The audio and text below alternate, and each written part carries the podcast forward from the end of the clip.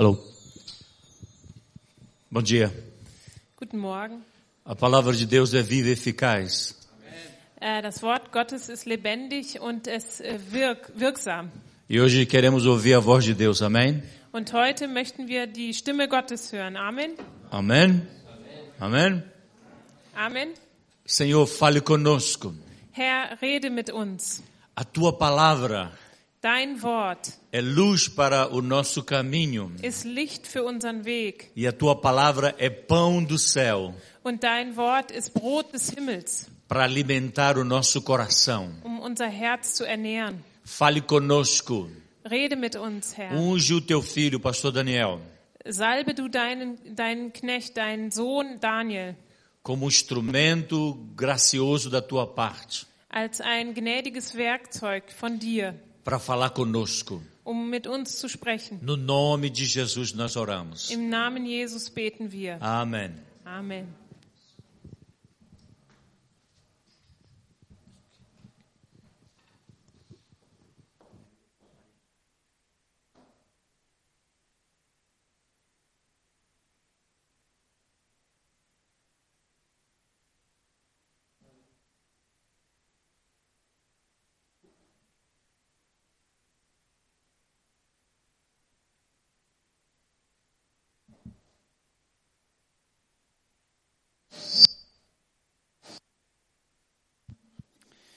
Einen wunderschönen Sonntagmorgen an euch alle, die ihr hier seid.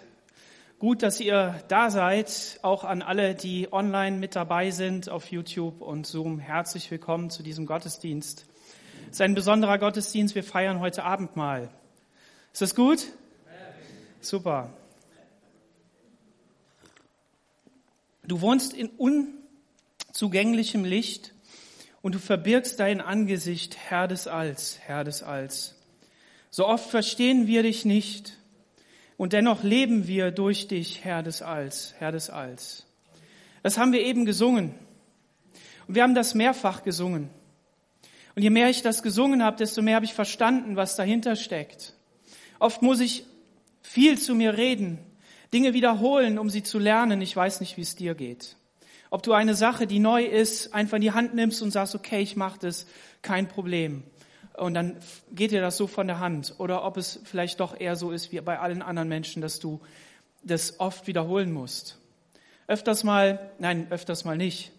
Ähm, ab und zu stehe ich in der Garage und baue mir irgendwas. Mein Bruder ist mein großes Vorbild darin, der Benjamin, der ist ein, ein begnadeter Handwerker und ähm, der, der baut immer Sachen und ich mache das dann auch gerne und, und, und, und versuche es.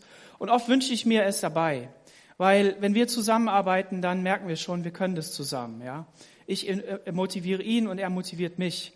Und wenn ich die Geduld verliere, weil es eben nicht funktioniert, weil das Schleifen nicht funktioniert, weil ich mich versägt habe, weil irgendetwas nicht richtig ist, dann wünsche ich mir jemanden dabei.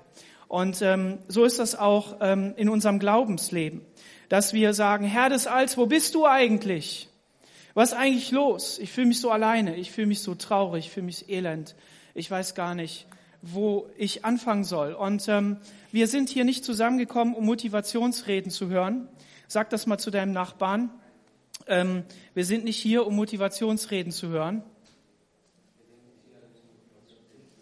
sondern wir sind hier, um Gottes Wort zu hören. Das ist wichtig. Das ist der entscheidende Unterschied. Wir sind auch nicht da, um wissenschaftliche Vorträge zu halten, sondern wir sind dazu da, Gottes Wort zu hören. Und ich, ich darf Gott sei Dank meiner, meiner Berufung nachgehen und ähm, hier predigen und Pastor sein in dieser Gemeinde, in meiner Gemeinde, in meiner Heimatgemeinde, in unserer Gemeinde. Ich habe das extra so gesagt, weil es ist Gottes Gemeinde. Amen. Du und ich, wir sind Teil Gott, von Gottes Gemeinde. Und wenn du noch nicht dazugehörst, weil du sagst, ja, bin heute das erste Mal da, sei herzlich willkommen. Du darfst Teil von Gottes Gemeinde sein, wenn du ein Ja zu Jesus hast. Und das wollen wir heute erklären. Da wollen wir heute drauf eingehen. Und, ähm, und das ist deshalb so gut, weil wir, weil wir in unserem Glaubensleben immer wieder herausgefordert sind. Herausgefordert sind, diesen einen Glaubensschritt zu tun. Und das Coole ist, Jesus ähm, ist ja der der Herr des Alls, er ist der Schöpfer. Und gleichzeitig hat er zu seinen Jüngern gesagt, sorgt euch nicht um verschiedene Dinge. Sorgt euch nicht.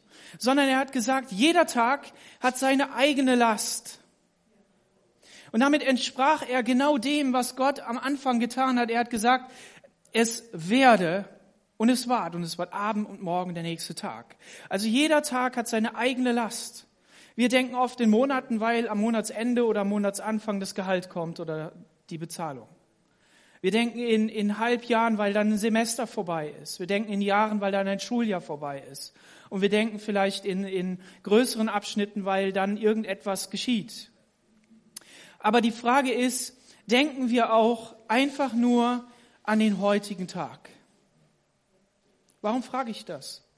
Weil wenn ich nur an den heutigen Tag denke, und in dem Bewusstsein, dass ich den heutigen Tag gestalten darf mit der Hilfe Gottes, dann begrenze ich mich, dann mache ich mich demütig vor meinem Schöpfer. Dann denke ich nicht daran, was morgen ist, was übermorgen ist, im Sinne einer, einer Sorge, sondern ich denke an das, was ich heute gestalten kann, im vollen Bewusstsein, dass Gott mit mir ist. Und das ist ein Unterschied. Ja, natürlich hat Gott auch geplant. Natürlich hat Gott uns alle Möglichkeiten gegeben und es wäre ein eigenes Thema, darüber zu sprechen. Natürlich. Selbstverständlich. Aber gleichzeitig bedeutet es, sich zu begrenzen. In, Im Galaterbrief, wir sind mittendrin, äh, Kapitel 4, da wollen wir weitermachen. Das ist gerade unsere, unsere Serie, in der wir äh, dran sind, zumindest wenn ich predige. Da steht im Vers 27, äh, Galater Kapitel 4, Vers 27 folgender Vers. Denn es steht geschrieben, Jesaja 54, Vers 1, sei fröhlich, du Unfruchtbare, die du nicht gebierst, brich in Jubel aus und jauchze, die du nicht schwanger bist, denn die Einsame hat viel mehr Kinder, als die den Mann hat. Was ist denn das für ein Wort Gottes? Wer würde so etwas auf der Erde sagen?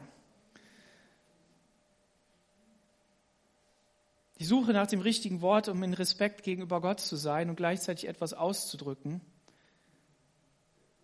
Wie kann man nur so etwas denken? Da fallen uns andere Synonyme ein, die krasser sind. Und oft denken Menschen darüber, wie kann Gott nur so denken? Der ist ja gar nicht in meiner Situation, der weiß ja gar nicht Bescheid. Wie kann man nur sagen, dass eine unfruchtbare ähm, gesegnet ist und dass die in Jubel und Jauchzen ausbrechen soll? Kannst dich mal fragen, wenn du noch Single bist und noch keine Kinder hast, ob du immer jubelst darüber. Oder ob du dich nicht viel mehr danach sehnst, verheiratet zu sein und schon eine Familie zu haben. Aber heute geht es darum, dass diejenige, die nicht verheiratet ist, die sogar unfruchtbar ist, und wie viele sind unfruchtbar? Wie viele Pärchen bekommen einfach keine Kinder? Und da ist kein Weiterkommen, kein Fortkommen oder kein Segen vielleicht sogar drin, weil man sagt, Segen sind Kinder, weil dann es weitergeht. In unserer Gesellschaft wird es ein wenig hochstilisiert, ein bisschen zu viel, ähm, dass man alleine das Leben gestaltet, dass man dieser Freiheit leben kann und nicht begrenzt ist durch all diese Dinge, die dazugehören. Und da ist es fast modern, das zu sein, aber es ist leider in einem falschen Verständnis. Das, was Gott hier schreiben lässt durch den Propheten Jesaja, ist etwas, hinter dem er zu 100 Prozent steht. Zu 100 Prozent. Diejenige, die unfruchtbar ist, soll in Jubel ausbrechen.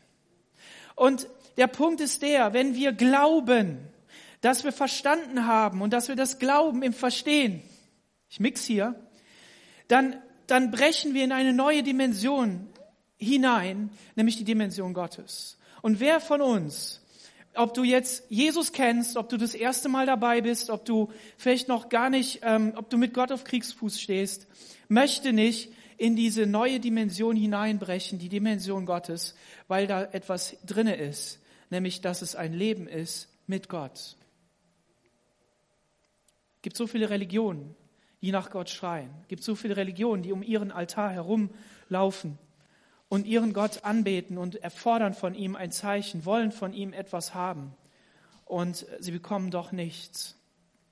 Der Punkt ist, dass Gott, der Schöpfer des Alls, sich in Jesus Christus gezeigt hat.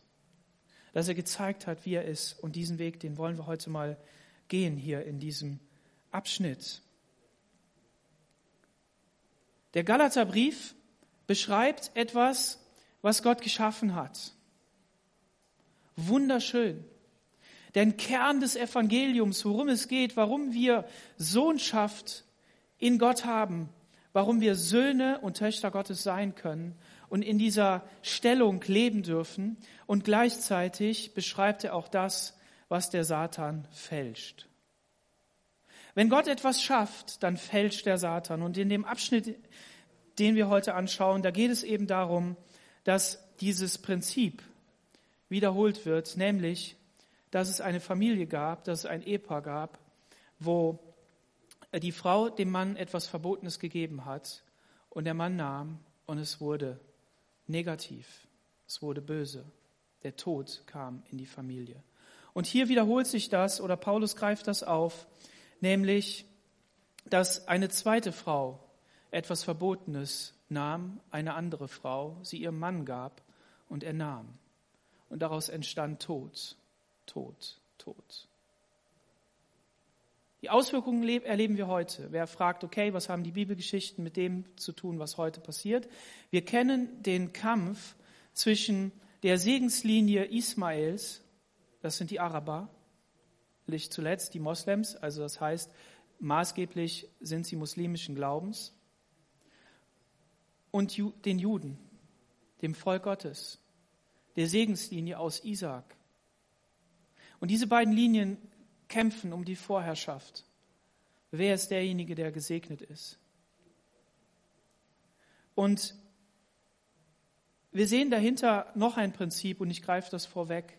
Überall da, wo wir als Menschen in die Segenslinie Gottes hineingreifen, ich will sagen, in die Verheißung Gottes hineingreifen und nicht auf das Wirken Gottes warten, entsteht so eine menschliche Linie und nicht zuletzt Tod. Das ist keine Drohung.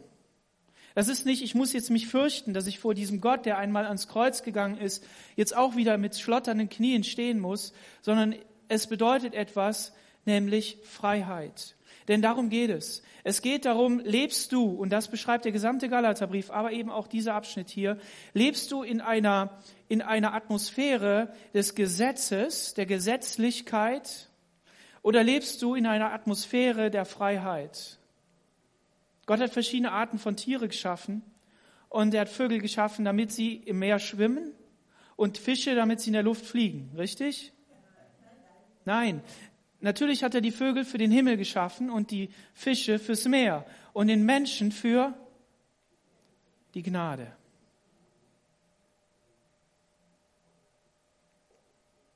Den Menschen für die Gnade. Vers 21. Sagt mir, die ihr unter dem Gesetz sein wollt, hört ihr das Gesetz nicht? Denn es steht geschrieben, dass Abraham zwei Söhne hatte, einen von der Magd und einen von der Freien.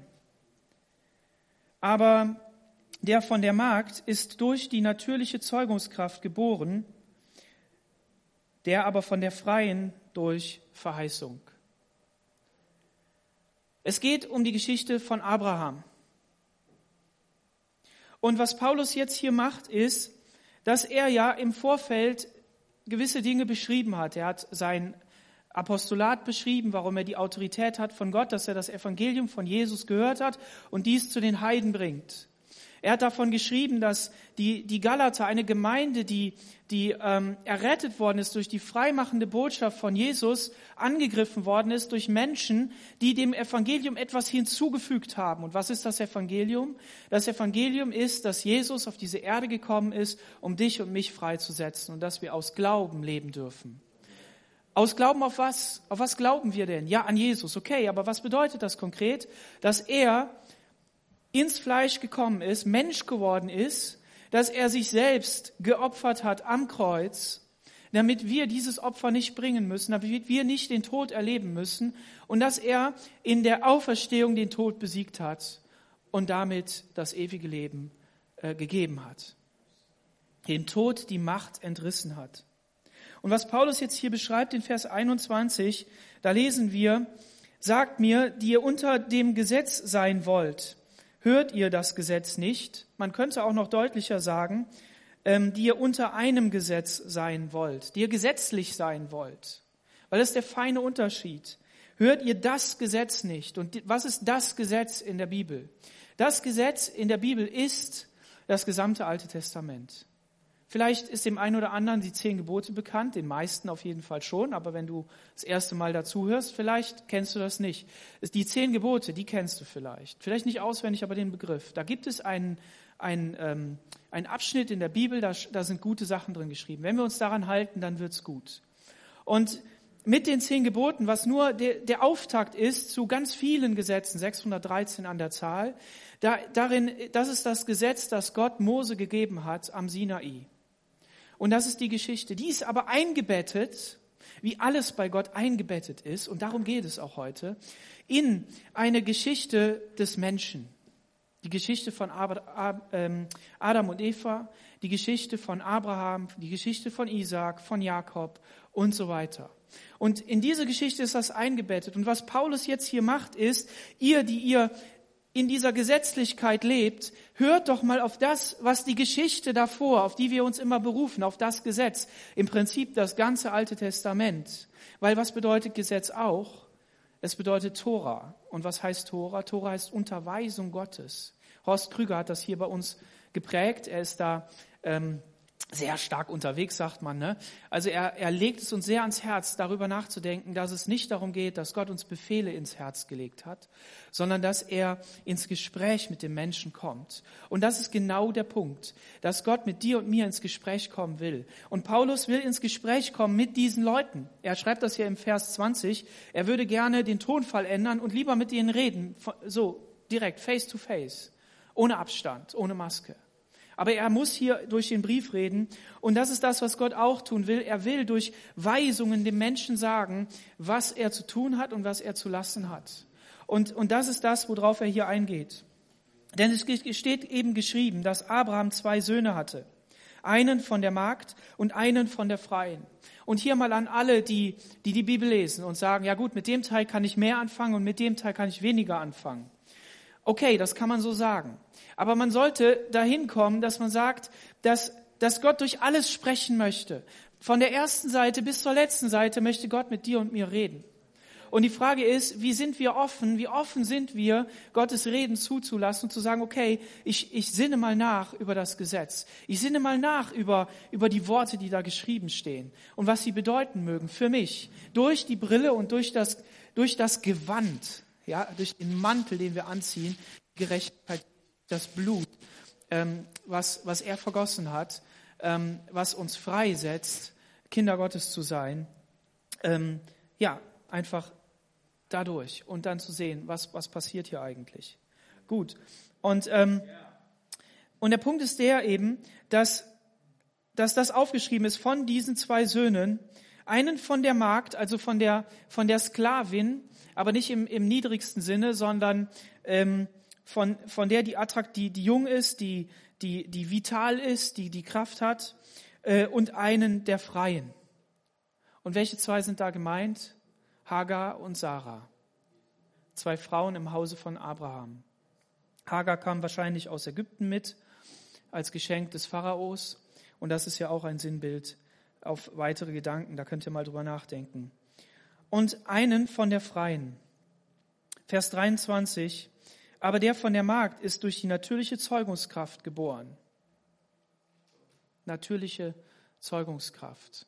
Wie oft versuchen wir, etwas auf natürliche Weise in Gang zu bringen, was aber nicht auf natürliche Weise betrieben werden darf oder kann, sondern nur durch die Kraft Gottes.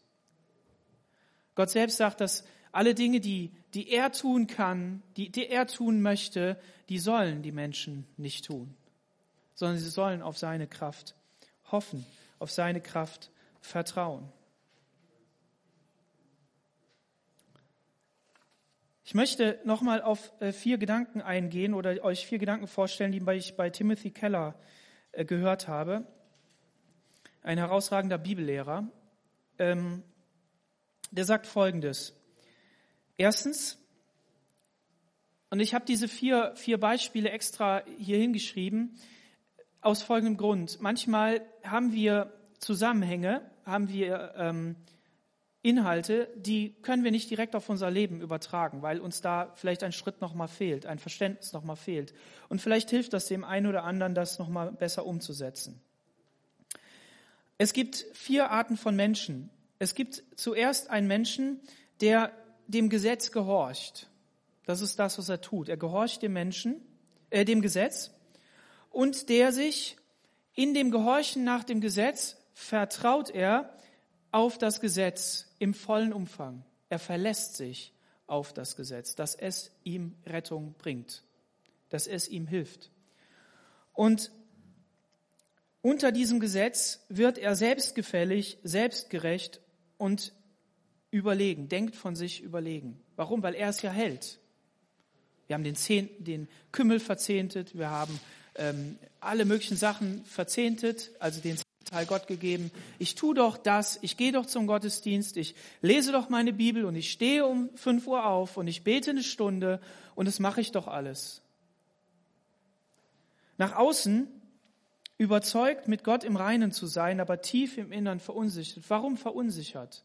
Weil Gott sagt, wenn du eins von den Gesetzen nicht hältst, dann hast du das ganze Gesetz nicht gehalten.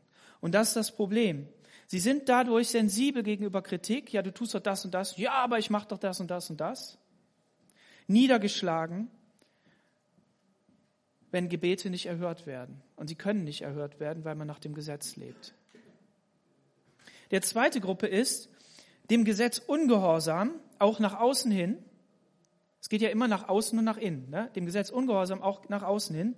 Sich aber auf das Gesetz verlassend. Das heißt so viel wie, ich weiß schon, dass ich dem Gesetz nicht alles erfüllen kann. Ich kann nicht alle Regeln halten, die im Gesetz stehen, in der Bibel, aber ich kann auch alle christlichen Gesetze nicht einhalten, die Familiengesetze nicht einhalten, das weiß ich auch. Und was kommt daraus?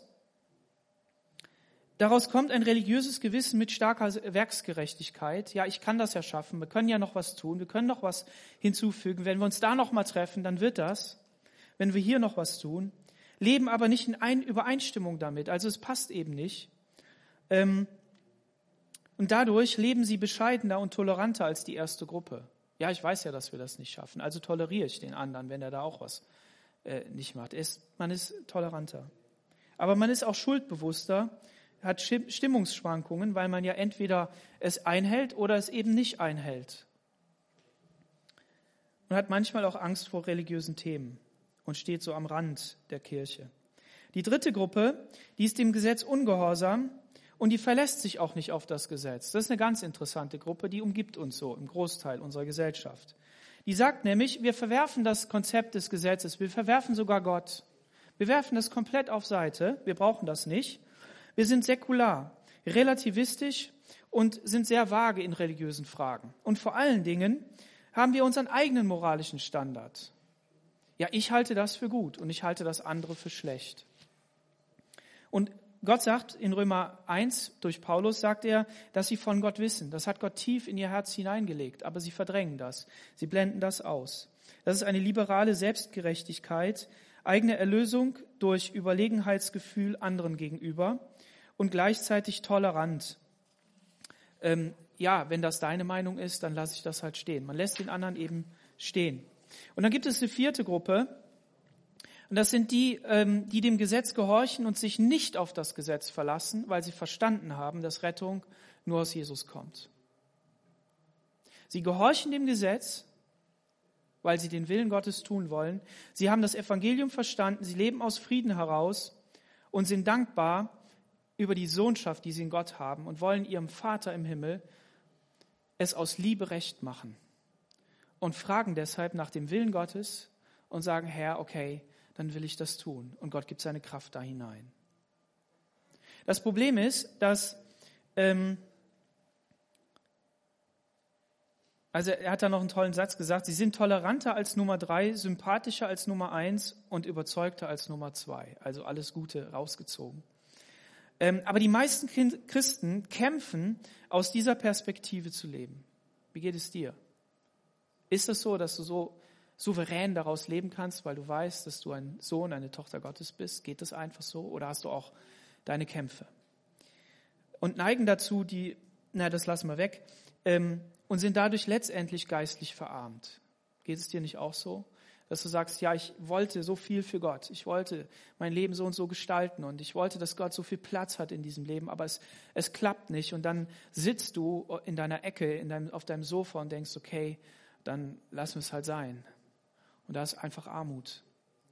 Und, und das vielleicht, vielleicht sagst du, Daniel, ja gut, was, was soll das jetzt? Aber ich habe gedacht, vielleicht findest du den einen oder anderen Aspekt in der einen oder anderen Gruppe und kannst dadurch nochmal anders drüber nachdenken.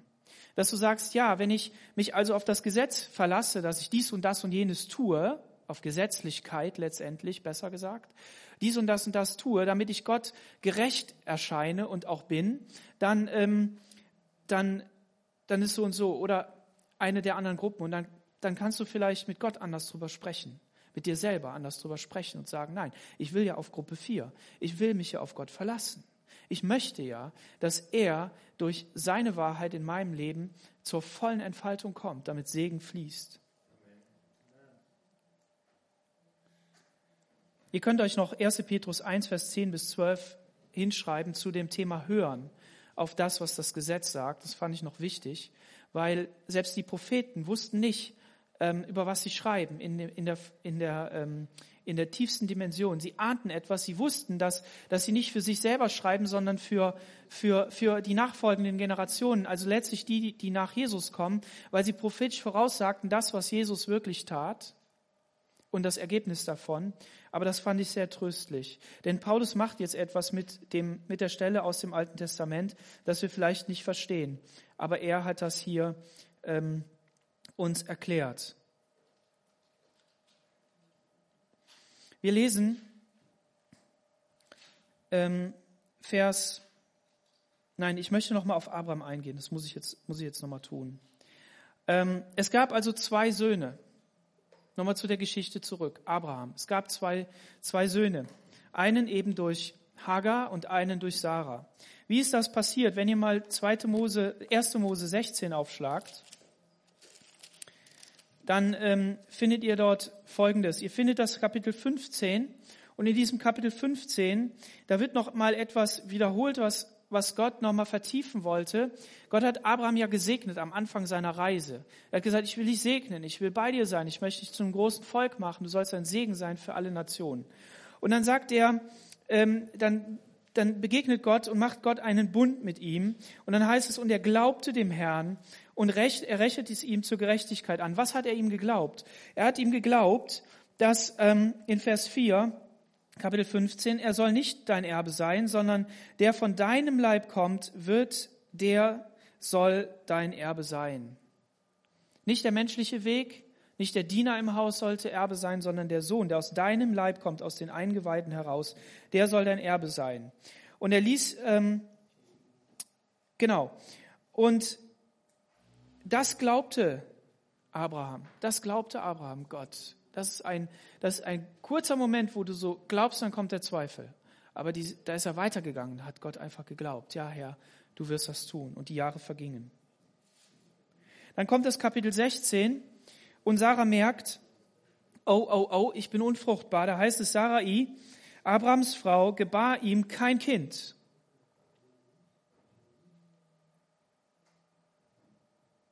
Setz mal deinen Namen ein und dein Problem.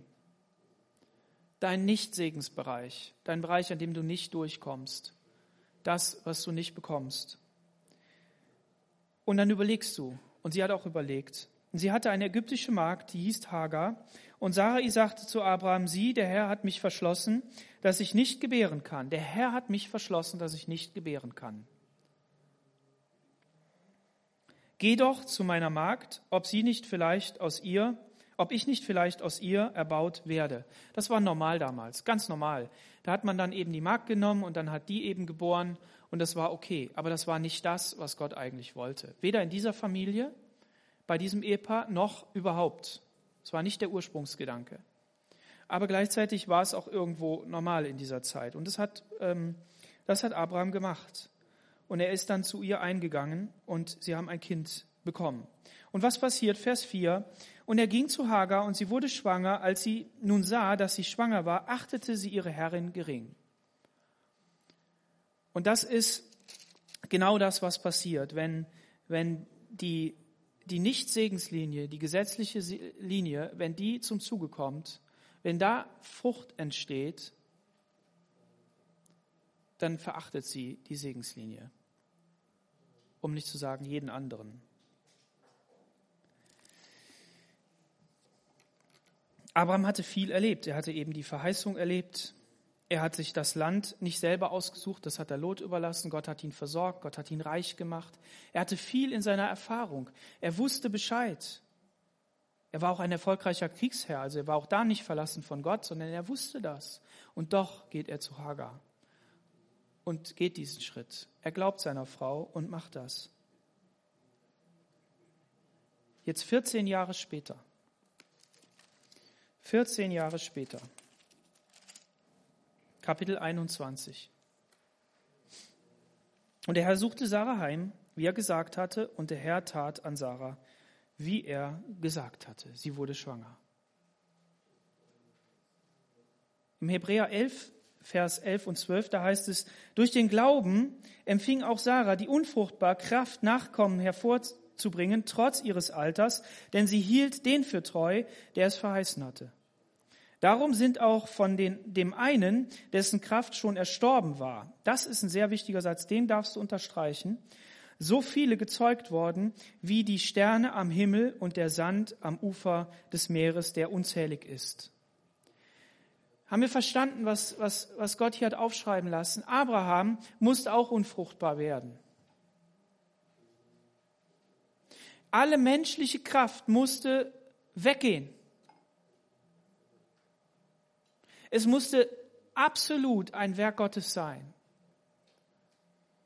Es war Abrahams Nachkomme. Er war aus seinen Ländern. Gott hat dieses Wunder trotzdem getan.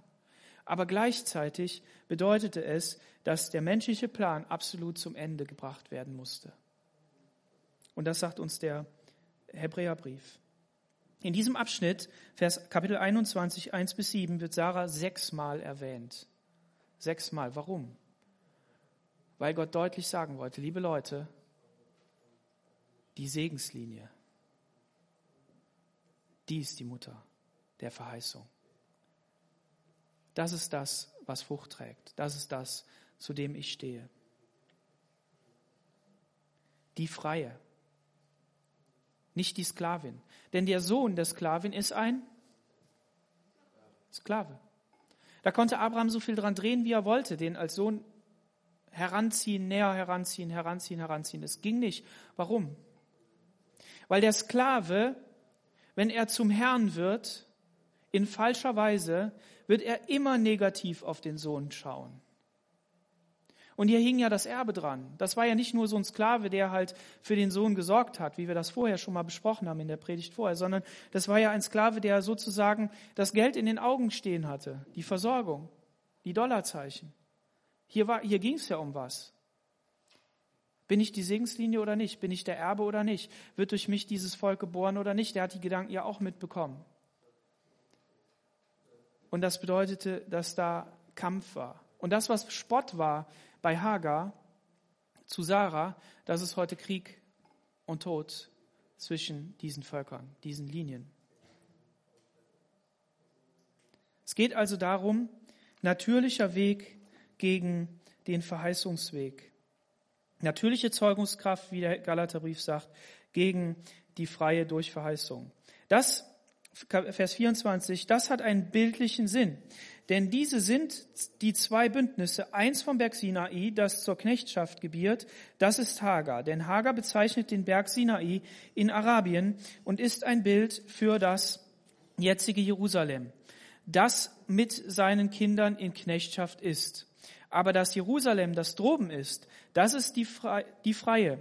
Das ist die Mutter von uns allen. Hier greift Paulus jetzt etwas auf und sagt, das können wir als Bild nehmen, das können wir bildlich nehmen. Er sagt aber nicht, dadurch wird die, das, was geschehen ist, die Geschichte weggenommen, der Sinn ersetzt, Allegorie, sondern er sagt etwas sozusagen typologisch, also als, als, ähm, als Bild eben. Und und er gebraucht das, um uns zu sagen, und damit, den Galatern und damit uns, dass es eben zwei Bündnisse gibt. Es gibt das Bündnis vom Berg Sinai. Das ist das Gesetz. Daraus kann niemals Rettung geschehen. Sondern das geht nur durch Verheißung. Es geht durch die Linie von, von Isaac. Und das dürfen wir uns auch, müssen wir uns ähm, immer wieder vor Augen halten. Wenn Abraham sich entschied, das Problem aus eigener Kraft zu lösen, aus dem, wo er fähig war und nicht aus dem, was Gott tun wollte, dann dürfen wir das nicht auch tun. Sondern wir müssen auf diese Verheißung setzen. In Johannes 1, Vers 12, äh, also Vers 11 ähm, und 12 und 13, ich nehme da nur einen Teil raus. Da heißt in Vers 13, die nicht aus dem menschlichen Geblüt, noch aus dem Willen des Fleisches, sondern aus dem Willen des Mannes geboren sind, sondern aus Gott geboren sind. Halleluja. Aus Gott geboren sind. Das sind diejenigen, die Gottes Kinder sein dürfen. Bist du aus Gott geboren? Setzt du dein Vertrauen auf Jesus, auf das, was er getan hat? Nicht die eigene Kraft. Es ist also nötig, uns auf die übernatürlichen Werke Gottes in unserem Leben zu verlassen. Und das ist oft so schwer. Das betrifft ja nicht nur unsere Rettung. Hier in diesem Fall müssen wir sagen, Paulus beschreibt mit dem Galaterbrief das Werk der Erlösung, die, die, ähm, die Rettung und die, die Stellung, die Sohnschaft darin. Ja, Das ist wichtig. Kapitel 2 geht es um den Glauben, den Abraham hatte. Und hier geht es jetzt um die Sohnschaft. Das wurde vorher schon angesprochen. Kapitel 4, über das Testament, über das jemand gestorben ist, dass es in Kraft getreten ist, dass wir Erben geworden sind und das jetzt sein dürfen. Gnade und Verheißung. Gegen das, gegen diese Frucht der Sklaverei und das wollen wir eben nicht.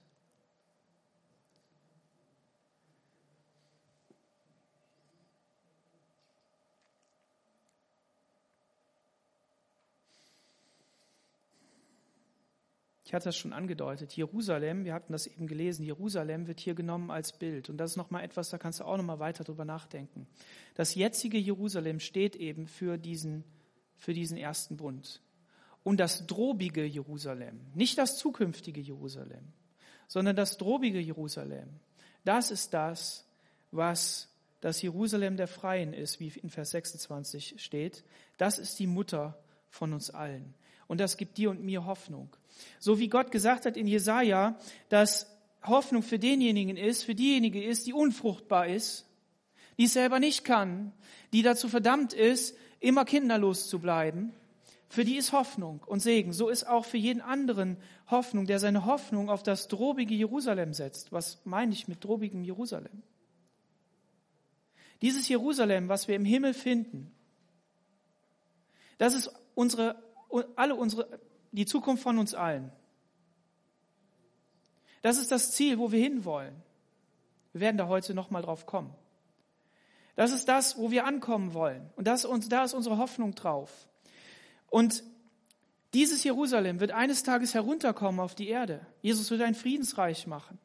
Und dann werden nicht die Juden, die nach dem Gesetz gelebt haben, dort ähm, wirklich ähm, zum Zuge kommen, sondern dort wird auch der Glaube an Jesus zum Zuge kommen, der uns alle verbindet. Und das ist diese frohe Botschaft. Das bedeutet, dass Gott gesagt hat, ich bin derjenige, der jeden Menschen aus jeder Situation herausreißt und sagt, du brauchst nur das annehmen, was ich dir geben möchte. Ob du ein heiliger Jude bist, der einen Vorsprung hat, weil er erkannt hat, was Gott ist, weil er das beschrieben hat, weil er ein Buch darüber hat, weil er eine, eine Segenslinie hat. Ob du ein Mensch bist, der in einer gläubigen Familie aufgewachsen ist, wo schon Generationen Gott gedient haben und wo die Kraft Gottes spürbar ist. Oder ob du jemand bist, der sein Leben komplett verkorkst hat und es einfach überhaupt nicht geklappt hat dass du kannst auch Gott annehmen, Jesus annehmen und hineinnehmen, um in der Verheißung zu leben, in der wir alle leben dürfen. Alle. In der Verheißung, die durch Glauben anzunehmen ist. Und dieser Vers 27, da müssen wir bedenken, das ist etwas, das 1200 Jahre nach Abraham aufgeschrieben, äh, jetzt 1200 Jahre nach Abraham und 600 Jahre vor Paulus aufgeschrieben ist. Da sind Zeiten vergangen. Okay? Jede Menge Zeiten. Und das Coole ist, dass wir eine Sache vielleicht wissen und vielleicht ist es neu für dich, dann will ich sie dir erklären. Jesus sagt, dass das Gesetz, das heißt, die ganze Schrift erfüllt ist mit dem Gesetz und den Propheten durch die Liebe zu Gott und zum Nächsten, richtig? Das ist das Gebot, was Gott gegeben hat. Und Paulus argumentiert hier gleich. Er nimmt eine Geschichte aus dem Gesetz, Hagar und Sarah, und er nimmt ein prophetisches Wort und führt beides zusammen, um uns einen Zusammenhang zu erklären. Damit stellt er es auf diese beiden Zeugen und sagt, darin ist die ganze Schrift erfüllt und damit eben auch die Verheißung hier. Vers 28. Wir aber, Brüder, sind wie Isaaks Kinder, wie Isaak Kinder der Verheißung.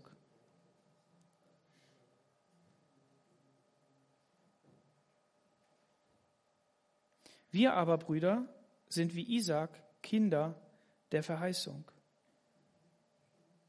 Halleluja. Was ist ein Kind? Es nimmt es einfach an. Sind daraus geboren, wer nicht von neuem geboren ist. Du und ich, wir dürfen ein Kind der Verheißung sein, dürfen ganz von neuem anfangen. Aber genauso wie zu jener Zeit der natürlich Geborene den verfolgte, der nach dem Geist geboren war. Hier kannst du nochmal zurückgehen ähm, auf Vers 23, da heißt es ja, aber der von der Magd ist durch die natürliche Zeugungskraft geboren, der aber von der freien durch Verheißung. Und hier gebraucht Paulus ähnliche Worte und sagt, ähm, wie zu jener Zeit der natürlich Geborene den verfolgte, der nach dem Geist geboren war. Hier will Paulus ganz einfach gesagt Folgendes erklären. Wir brauchen den Heiligen Geist, um aus Geist geboren zu werden. Und dann bleib bitte nicht stehen. Sag nicht, ich habe mich einmal bekehrt und da ist Jesus reingekommen mit seiner Kraft und jetzt haben wir 40 Jahre später.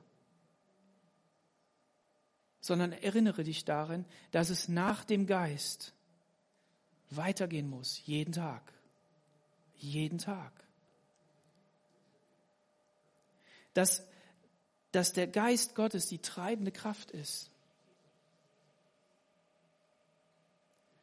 Das ist das Wichtige. Das ist, das ist das, worauf wir uns verlassen. Dass wir jeden Tag diese, diese Verbindung suchen, diese Kraft suchen, diese Quelle suchen und sagen, Heiliger Geist, komm und führe mich weiter. Ich brauche deine Kraft. Und wenn wir es einmal nicht tun, dann, dann, ist, es, dann ist es nicht gut.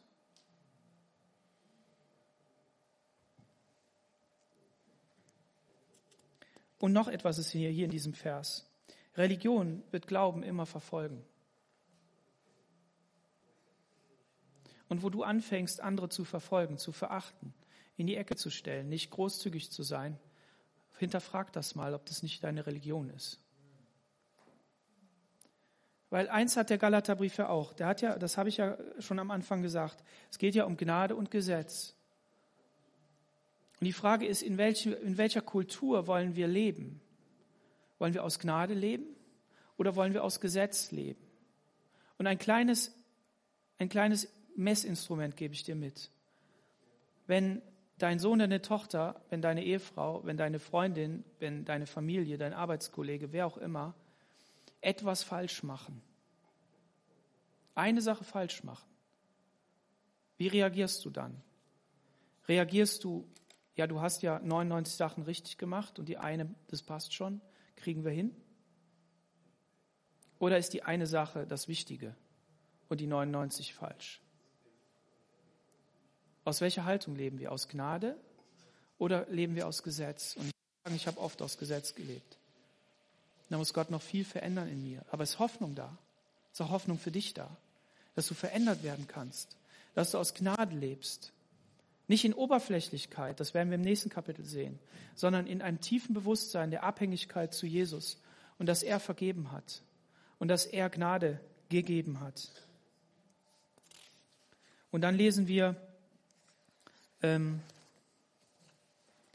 dann lesen wir weiter, Vers 30. Aber was sagt die Schrift? Stoße die Magd und ihren Sohn hinaus. Denn der Sohn der Magd soll nicht erben mit dem Sohn der Freien. Wir müssen alle Gesetzlichkeit aus unserem Leben verbannen. Müssen wir. müsst ihr rausschmeißen.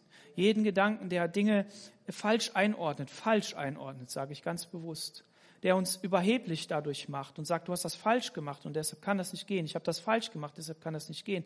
Doch es kann gehen durch Gnade. Es ist der Heilige Geist, der Dinge in uns verändert und durch den wir die Sachen tun. Aber den müssen wir auch suchen. Wir können nicht einfach laissez-faire das so laufen lassen, sondern wir müssen den suchen. Aber wir müssen alles Gesetz herausschmeißen. So sind nun wir Brüder nicht Kinder der Magd, sondern der Freien. Halleluja. Amen. Du kannst dir noch Johannes 8, Vers 33 aufschreiben. Das sagt Jesus zu den Pharisäern. Da hat er genau diesen Kampf. Schau dir das mal an, wie er da mit denen spricht, was er dort, was er dort sagt. Das ist der Kampf, in dem wir stehen. Lasst uns Kinder der Freien sein und Menschen das Evangelium bringen. Und das Evangelium ist, dass Gott seinen Sohn gesandt hat, hinein in eine Welt, die verloren ist, auf dass jeder, der an ihn glaubt, nicht verloren geht, sondern ewiges Leben hat. Gott will nicht, dass irgendein Mensch verloren geht. Und das ist die Botschaft, die er gibt. Deshalb lasst uns in Freiheit leben. Freiheit der Kinder Gottes, der Söhne und Töchter Gottes. Amen. Lasst uns aufstehen gemeinsam und beten. Herr Jesus, wir danken dir für diesen Morgen. Wir danken dir, dass dein Geist uns erfüllen will und uns erfüllt.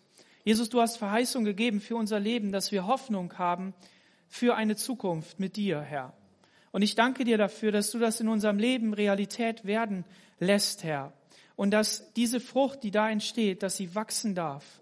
Sie ist vielleicht nicht von Anfang an da, so wie Frucht eben nicht von Anfang an da ist, sondern sie wächst vielleicht langsam, aber sie wächst, Herr, weil du die Verheißung gegeben hast. So wie du es mit einem Abraham geschafft hast, Herr, der auch eigene Wege gegangen ist, so wirst du es auch mit uns schaffen, Herr, die wir manchmal eigene Wege gehen. Wir wollen, Herr, uns immer wieder zu dir hinwenden. Wir wollen uns immer wieder umkehren und wollen sagen, Jesus, du sollst Zentrum in unserem Leben sein. Und deshalb bete ich, Heiliger Geist, dass du ähm, zum Zug kommst, dass du unser Denken verändern kannst, dass wir, dass wir erfüllt werden mit deiner Kraft und dass wir aus deiner Kraft heraus leben dürfen, im vollen Bewusstsein der Kinder Gottes.